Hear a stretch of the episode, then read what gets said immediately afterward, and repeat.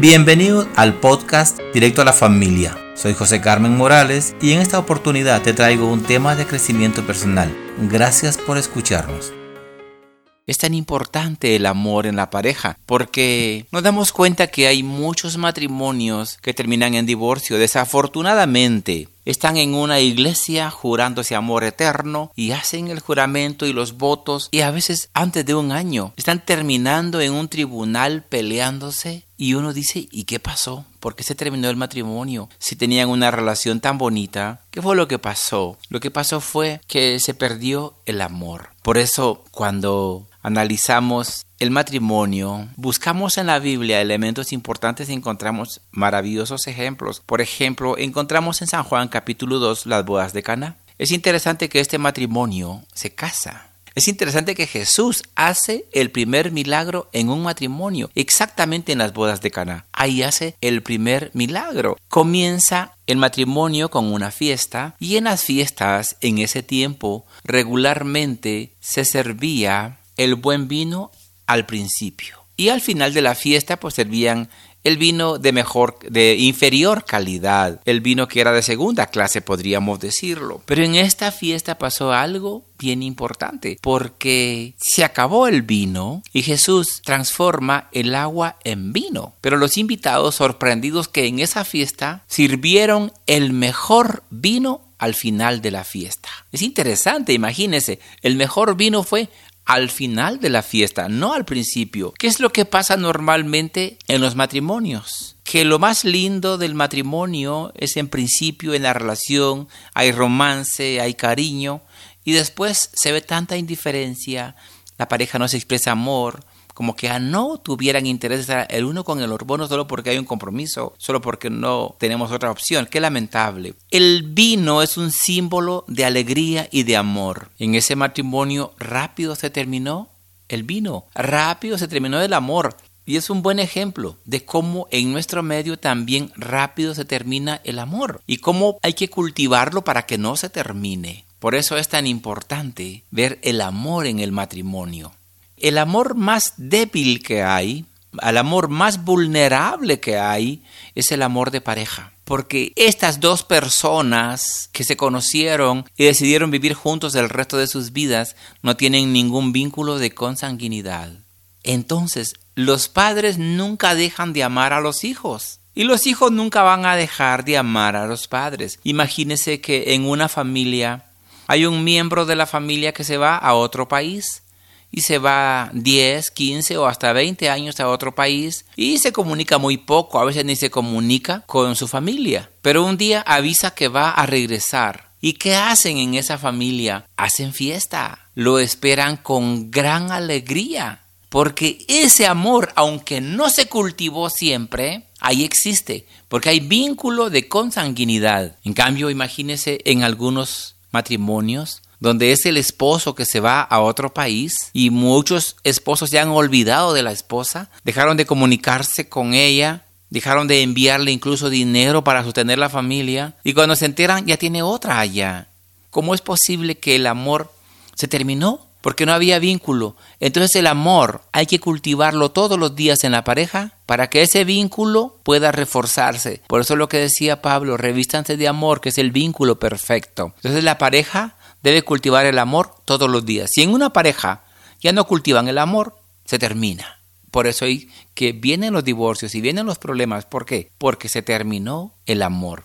Hay cinco etapas del amor en el matrimonio, cinco etapas que se van dando de diferente manera y la primera, la primera es encanto. Es la primera etapa del matrimonio. Hay encanto, hay felicidad, la pareja disfruta estar juntos. Imagínense, después de estar novios y solo estar por ratos juntos, ahora pasan juntos todos los días, duermen juntos y comparten todo el tiempo. Esa etapa de encanto es maravillosa. Pues de que sabían que tenían que pedir permiso, ahora no tienen que pedir permiso a nadie y disfrutan todo el tiempo juntos.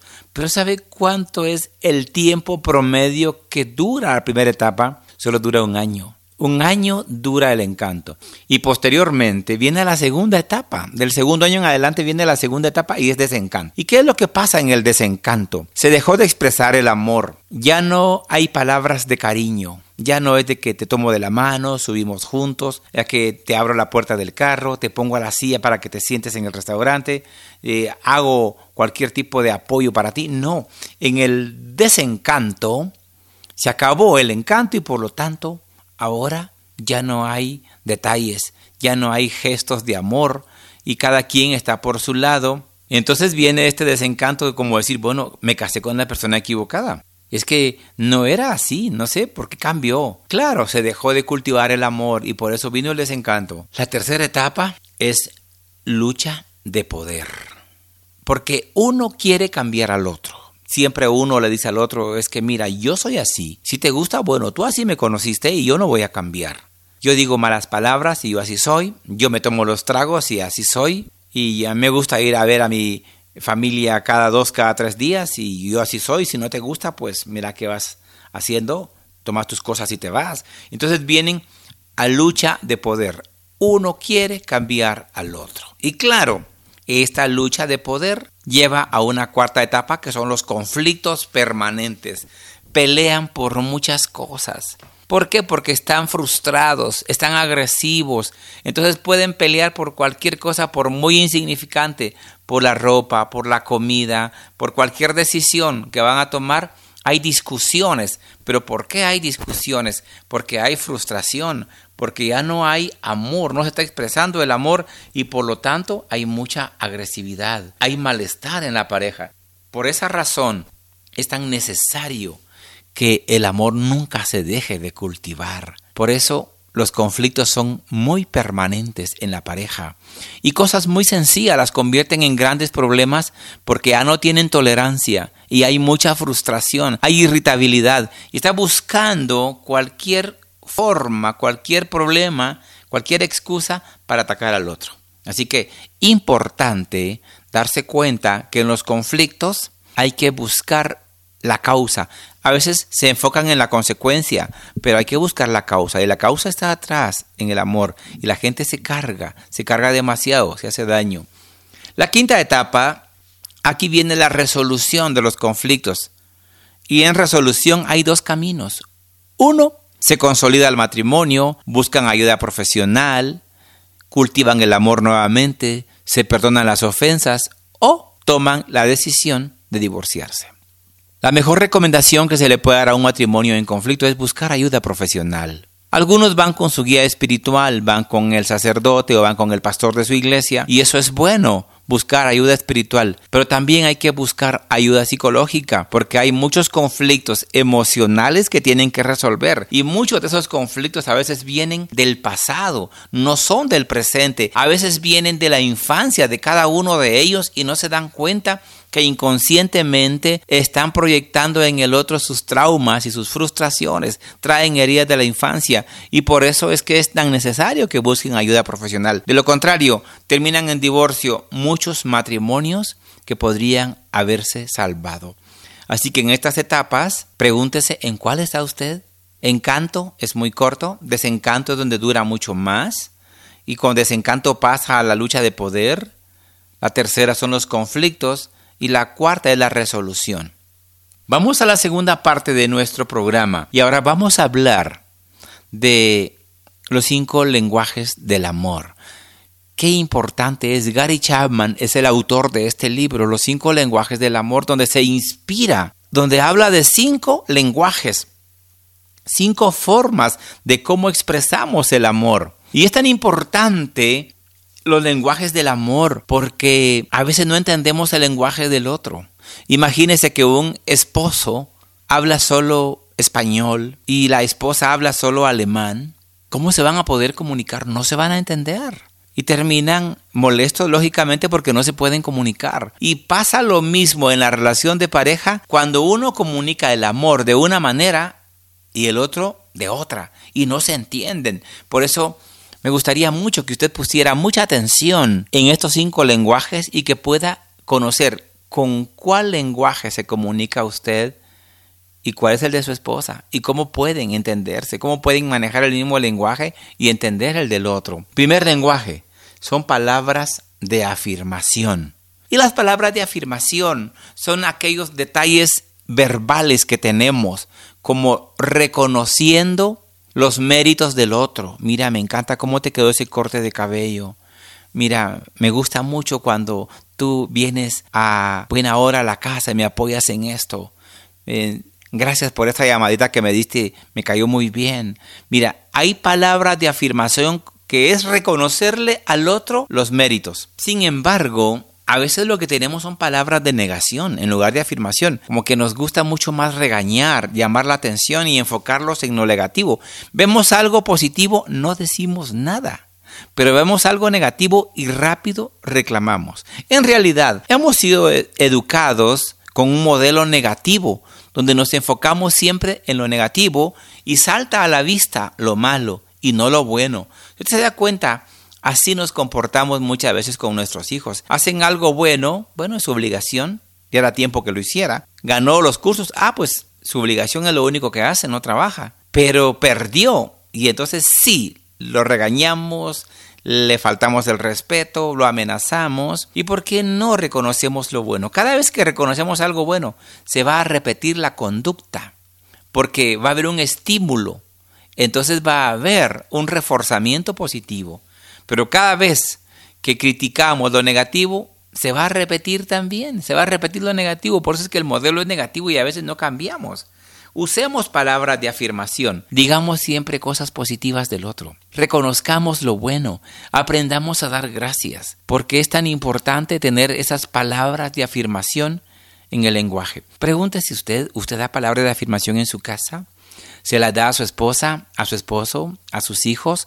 ¿Ustedes hijos son agradecidos con los padres? ¿Son capaces de dar gracias? o solamente de reclamar cuando sus padres llegaron tarde a traerlos al colegio, de reclamar cuando su papá se atrasó y no pagó la cuota, de reclamar cuando no les gustó la comida, pero tenemos que aprender a dar gracias y tenemos que ser personas positivas. Por eso lo primero, palabra de afirmación, primer lenguaje. Segundo lenguaje, tiempo de calidad. Qué importante es tener tiempo de calidad. Eso quiere decir, en el tiempo de calidad yo estoy aquí en alma y cuerpo, totalmente para escucharte y para ponerte atención. No estoy así con el teléfono texteando y la otra persona sí habla, te estoy escuchando. Es tan incómodo que usted esté hablando con una persona que está en el teléfono y que no le pone toda la atención. Cuando usted da un tiempo de calidad mira a la otra persona a los ojos. Su cuerpo tiene una postura, su lenguaje corporal está diciendo, te estoy escuchando, estoy interesado en lo que me estás diciendo. Es tan importante escuchar a la otra persona y darle ese tiempo. Llegar tiempo para visitar a alguien. Ese es tiempo de calidad que deberíamos dar tiempo para la otra persona. A los hombres a veces nos cuesta escuchar porque las mujeres hablan más que los hombres. Entonces nos cuesta muchas veces poner atención, pero es importante dedicarle tiempo al otro y decirle, me importas. Para mí es importante lo que tú dices. A veces nos cuesta dar tiempo de calidad, pero tenemos que aprender a darlos.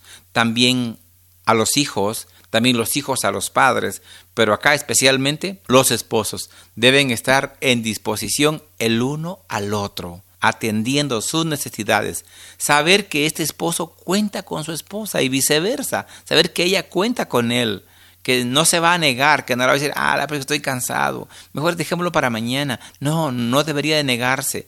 Decir, bueno, pues está bueno, después de que lo tuvo que rogar, ya no va a tener el mismo efecto. El lenguaje tiene que ser una disposición incondicional. Tercer lenguaje, regalos oportunos. Con esto no quiero decir que usted tiene que gastar mucho dinero y que tiene que comprar regalos caros para agradar a la otra persona. Pero cuando decimos oportunos, no le digo, bueno, es el día del cariño y usted va a dar un regalo. Se lo van a esperar.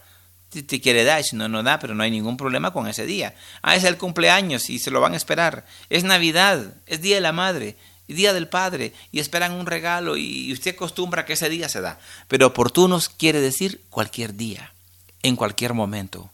Mira, pasé por este lugar, vi esto, me encantó y te lo traje. Esos detalles son tan importantes. Deberían de darse de esposo a esposa, de esposa a esposo. Y para los hijos también, en cualquier momento uno puede darle algo sencillo. A veces observo que andan niños o niñas en el campo con sus padres, salen a caminar y en algún momento un niño viene y toma una flor y se la va a dar a su mamá. Él está aprendiendo ese lenguaje. Ese lenguaje es el, lenguaje que va a tener el niño. Hay que reforzárselo. Porque si mamá viene, recibe la florecita un ratito y la tiró, él se va a dar cuenta. Pero si se la lleva, la lleva a la casa y la pone en un florero y la guarda, también se va a dar cuenta que le dieron valor a su regalo. Por muy sencillo que sea un regalo, no hay que pensar en el valor económico. En realidad, lo que vale no tiene precio. Lo que tiene precio se puede comprar en cualquier lado, pero hay cosas que no tienen precio. ¿Por qué? Porque se la dio un hijo que le ama, se la dio un esposo que le ama. Por lo tanto, es importante ver que eso es invaluable, porque tal vez el costo económico fue tan pequeño, pero el valor es muy grande. Entonces tenemos que distinguir eso. El costo fue bajo, pero el valor es muy grande. ¿De qué sirva que el costo haya sido muy caro muy alto el costo económico si el valor es muy bajo. ¿Por qué? Porque un esposo después de que tomar a su esposa y, y, la ofendió, ahora le lleva un regalo, no va a ser impactante, ni para ella va a ser importante, porque le ha tratado mal. Entonces, ese lenguaje tiene que ser oportuno. Por eso dice regalos oportunos. El cuarto lenguaje del amor, este es maravilloso, es tan importante, se llama actos de servicio. ¿Y qué queremos decir en acto de servicio? Poder hacer cosas por el otro. Poder hacer algo para agradar a la otra persona. Por ejemplo, hay un hijo que llega a su casa y ve cómo los trastos están sucios, los del almuerzo, y viene y los lava todos, los seca y los pone en su lugar, deja esa cocina bien limpia. Y qué acto de servicio tan bonito. Entonces aquí la madre tiene que sacar su lenguaje también. ¿Y cuál lenguaje sería el de la madre? Palabras de afirmación. Hijo, te felicito, me encanta cómo dejaste la cocina, gracias por haber lavado los trastos. Eres una persona tan atenta y estoy orgullosa de ti. Lo va a volver a hacer seguro, porque le gustó la palabra de afirmación. Y esa palabra de afirmación produce placer en el cerebro entonces va a estar interesado en volver a tener placer otra vez y volver a hacerlo. Pero si la madre no dice nada, observa que lo hizo, pero no le da ninguna importancia. Viene el hijo y le dice, mamita, ¿ya viste cómo dejé la cocina? Lavé los trastos y los puse en su lugar, ¿ya lo viste? ¿Y qué le dice ella? Pues ya era tiempo que hicieras algo, ya estás grande, yo lo he hecho toda tu vida, tu obligación es, entonces no va a volver a hacerlo, porque no está reforzando. Por eso los elogios oportunos son tan importantes que aquí viene como una palabra de afirmación de la madre. El hijo llevó un acto de servicio y la madre dio una palabra de afirmación. Vea cómo un lenguaje se conecta con otro lenguaje. Por eso los actos de servicio siempre deberían estar de ambos. Se da cuenta cuando son novios. Está la novia haciendo una maqueta que le dejaron un trabajo en la universidad y le cuesta porque su carrera no es para eso, pero el esposo, el novio, estudia arquitectura y cuando ve que está ella haciendo el trabajo, le dice, te ayudo y le pasa una tarde, dos, tres horas haciendo la maqueta, se la deja preciosa, le hace un acto de servicio. Ojalá si se casan, hiciera lo mismo. Pero ya de casados como que nos cuesta, ¿verdad? Como que, bueno, ya está segura, no tengo por qué estar haciendo ningún tipo de actividad para conquistarla si ya es mía. No, no se trata de eso. El amor es de cultivarlo todos los días. Y por eso vamos a tener actos de servicio siempre. Esposo para esposa, igualmente la esposa para el esposo, y los hijos también deberían hacerlo para los padres, que es un lenguaje muy lindo y muy importante. Y el quinto lenguaje del amor, que también es muy importante, es el contacto físico. El contacto físico estamos hablando de abrazos y de besos. Si vemos la pareja y si vemos de novios, todo el tiempo andan tomados de la mano, se abrazan, todo el tiempo están besándose. ¿Y sabe cuándo se besa la pareja? Y cuando se abraza y cuando hay contacto físico, se produce una hormona que se llama oxitocina, que es la hormona del amor. Y entonces como que aumenta esa química y el deseo de atracción de estar con el otro. Es que no siento el tiempo cuando estoy contigo y se pasan las horas y disfrutan estar juntos. Pero ¿qué pasa de casados? llegan al desencanto muy rápido, se olvidaron de darle el amor a la otra persona porque ya no hay contacto físico. Por eso es tan importante tener contacto físico en la pareja. Y hay esposas que no les gusta el contacto físico porque dice, mi esposo solamente me acaricia cuando quiere relaciones sexuales. De lo contrario, no es capaz de tomarme la mano, ni de abrazarme, una caricia, un beso. Yo creo que la sexualidad es algo muy importante y muy privado para la pareja, muy especial, pero el contacto físico debería ser todo el tiempo, siempre un abrazo, un beso, nunca, nunca irse a trabajar sin darle un beso a su esposa, al regresar la bienvenida, siempre con un beso, un cariñito, un abrazo, una palmada en la espalda, un roce en el cabello. Es tan importante el contacto físico. Así que, amigo oyente, hemos hablado de los cinco lenguajes del amor y vamos a hacer un breve resumen antes de terminar el programa con el ánimo de que usted tome nota nuevamente, que pueda cultivarlos en su matrimonio y algo muy importante, analice cuál es el lenguaje suyo, dónde se comunica. Pregúntese cuál es el de su esposa también, cuál es el lenguaje de ella. Ojalá usaran los cinco lenguajes, es el ideal. Pero si no usan los cinco, valore el lenguaje que tiene la otra persona y conéctese en ese mismo canal para que pueda fluir el amor. Así que recuerde que dijimos, primer lenguaje, palabras de afirmación. Siempre hay que ser agradecido, siempre hay que reconocer los méritos del otro, un elogio oportuno, una felicitación, me encanta eso que hiciste, eres maravillosa, gracias por ser tan especial. No deben faltar esas palabras de ánimo positivas.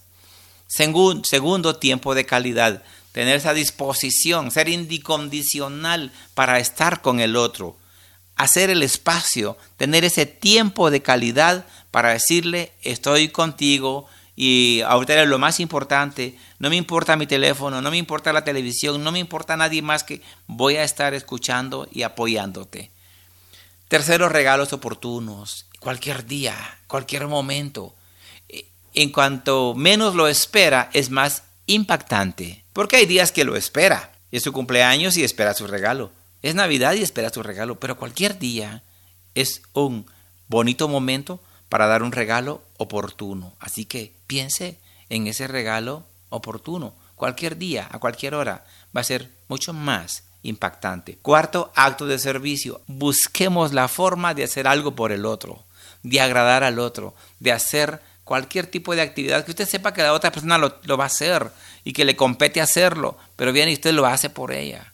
Usted va al supermercado y le hace el súper un día que no se lo espera y le compra algo que le hacía falta y que lo necesitaba. Busque la manera de agradar al otro, tiene que ser creativo, tiene que ser creativa para poder conectarse en el lenguaje del otro. Y el último lenguaje, el contacto físico. Los abrazos, los besos, las caricias mantienen encendida la llama del amor y si no se apaga. Pero si se ha apagado, recuerde lo que dijo Gabriela Mistral en un poema famoso y maravilloso. Cuando creí que el fuego de tu amor se había acabado, removí las brasas y me quedé las manos. Siempre se puede volver a encender la llama del amor.